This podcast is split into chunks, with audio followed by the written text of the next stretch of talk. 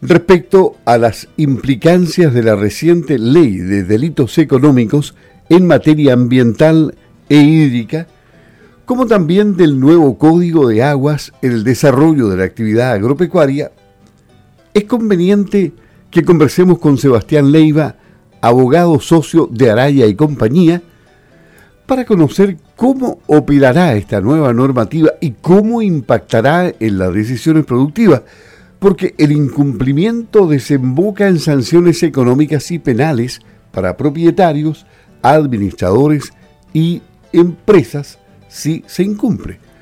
Además es interesante conocer qué pasa con las actualizaciones de las permisologías ambientales exigidas. Así es que saludamos a Sebastián Leiva. ¿Cómo está Sebastián? Muy buenos días. Día Luis, un agrado estar contigo esta mañana. También buenos días a todos los auditores de Campo al Día y de Radio Sago, así que saquemos de provecho esta grata conversación con, todos ustedes. Sí, claro, este, este es un tema que, que, está preocupando a los productores del sur del país.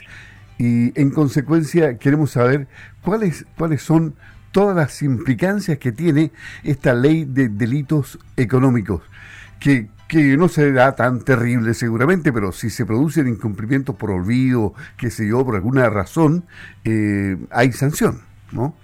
Sí, por, por supuesto, Luis. Mira, lo principal es que tenemos que considerar que el país en los últimos cuatro años ha, ha, sufrido un frenesí constitucional enorme, entonces todo el trabajo de las leyes, que son leyes menores que cuelgan de esta gran constitución, que se siguieron trabajando por el Congreso Nacional, eh, han ido apareciendo entre ellos los dos temas que tú comentabas, una reforma al Código de Agua y una eh, reforma a la original, eh, en el fondo, ley de delito económico, que hoy día llamamos derechamente ley de delito económico en materia ambiental.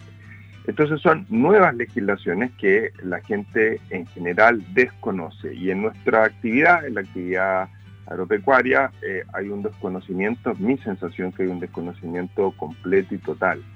Porque ya el nombre de la ley, en el fondo, Luis, nos llama a entender de que más bien está vinculado a temas de lavado activo, fraude tributario, mercado de valores, eh, información privilegiada y otras materias. Sin embargo, esta ley de delito económico incorpora a la categoría de delitos conductas que están vinculadas al desarrollo de la actividad normal eh, agropecuaria y que dice relación con temas medioambientales y que dice relación con temas de código de agua. ¿Cuáles son los principales efectos? Y, demos un poco de contexto. Eh, esta es, por ejemplo, la usurpación de agua, que es utilizar agua sin tener los derechos de aprovechamiento de agua legalmente constituidos, era un delito que ya estaba en el Código de Aguas. Hoy día, esa acción pasa a ser un delito económico si lo realiza en el contexto de una empresa, de la actividad normal y desarrollo normal de una empresa. Por ejemplo, la lechería, la ganadería, tiene el contexto de empresa y por lo tanto, si se realiza esta actividad de utilizar derechos de agua, sin eh, eh, tener los títulos, entonces estoy cometiendo un delito económico. Y en ese caso, el delito económico que trae aparejado, Luis, trae aparejado una multa pecuniaria altísima a la persona que cometió esta ilicitud y además trae aparejado una pena restrictiva de libertad mucho más alta de la que había originalmente para el delito de usurpación de agua. Entonces, con esto quiero explicar que para que se cometan estos delitos económicos necesariamente tiene que estar la infracción, la conducta tipificada de la ley y además realizarse en el contexto de una sociedad y de una empresa. Y eso inmediatamente que trae aparejado multas económicas altísimas y penas privativas de libertad. ¿Dónde, eh, eh, perdón, eh, dónde comienzan esas multas y cuál es el máximo? ¿Cuál es, cuál es el rango?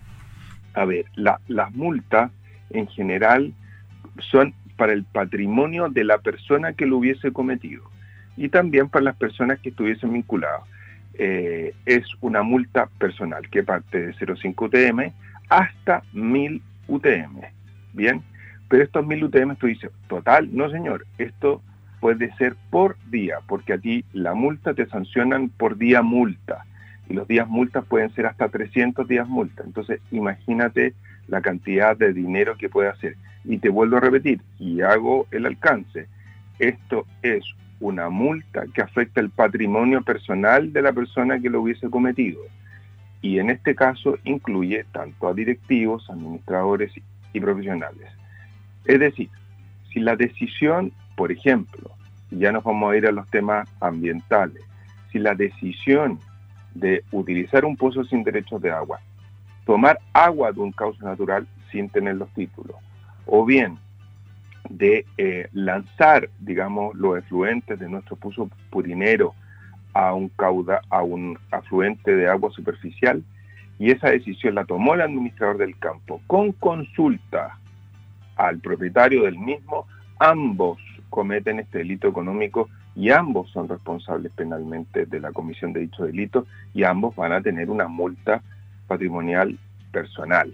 ¿ah? Esto ya no va a cuenta de la empresa. Yo, esto después lo vamos a vincular a, la ley de responsabilidad penal de las personas jurídicas, pero en el caso que tú me preguntas, las personas naturales son penalmente responsables desde el punto de su libertad y desde el punto de vista de su patrimonio personal.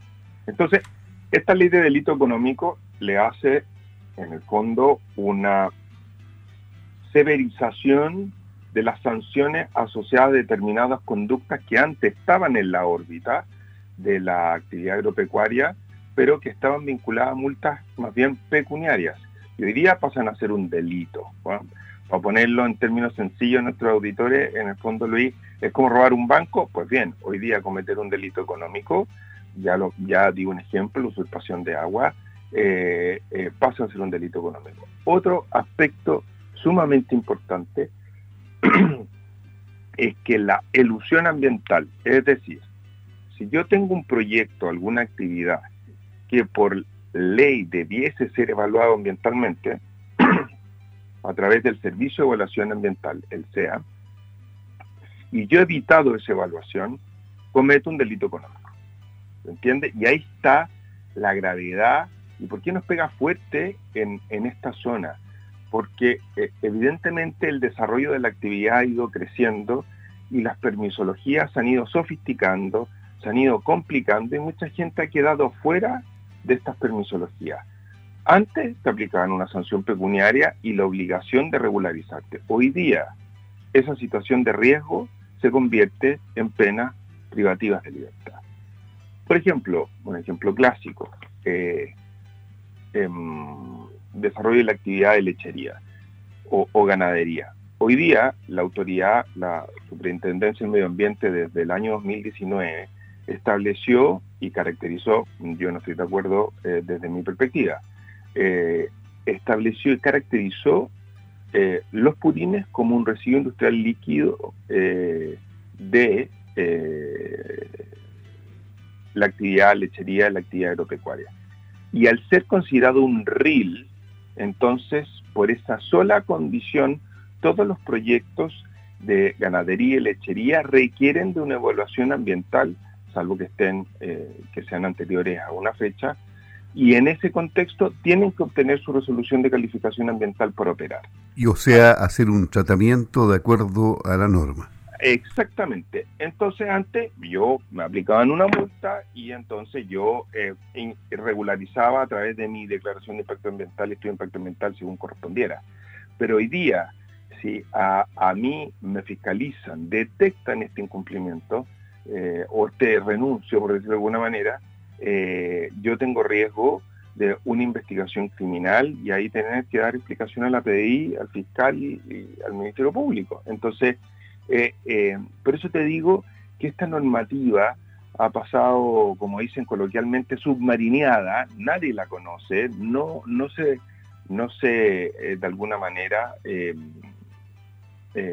hay una ignorancia, de buena manera, respecto de, esta, de los efectos de esta normativa y lo que significa en el día a día para esta actividad, para la actividad agropecuaria.